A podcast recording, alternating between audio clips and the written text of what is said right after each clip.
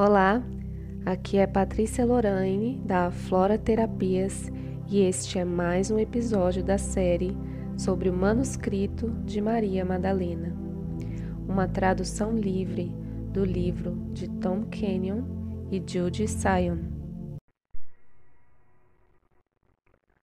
A magia sexual de Isis está baseada na compreensão de que o princípio feminino contém dentro da sua natureza, especificamente da sua natureza sexual, uma chave alquímica. Esta chave alquímica se revela no ato do que vocês chamam de amor, amor sexual.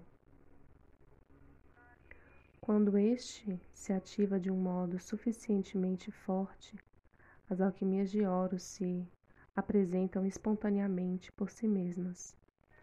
Na minha instrução, se assumia que haviam dois caminhos, alquimicamente falando, até o mesmo objetivo. As alquimias de Horus eram o fundamento de ambas as alquimias, ou práticas, já que se utilizavam os mesmos caminhos básicos. Para aqueles que não desejavam desenvolver essas técnicas em pares, as alquimias de Horus proporcionavam um método para ativar e reforçar o corpo K até os níveis da alta iniciação. Para aqueles com companheiros ou companheiras, a magia sexual de Isis proporcionaria as asas com que ascenderiam ao Dejed, ao entrar no trono da mais alta consciência.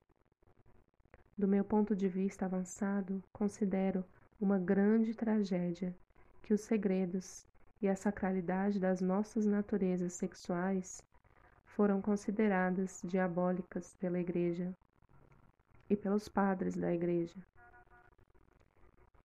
E desde há quase dois mil anos, a mais dinâmica e uma das mais rápidas vias da realização em Deus foi considerada errada.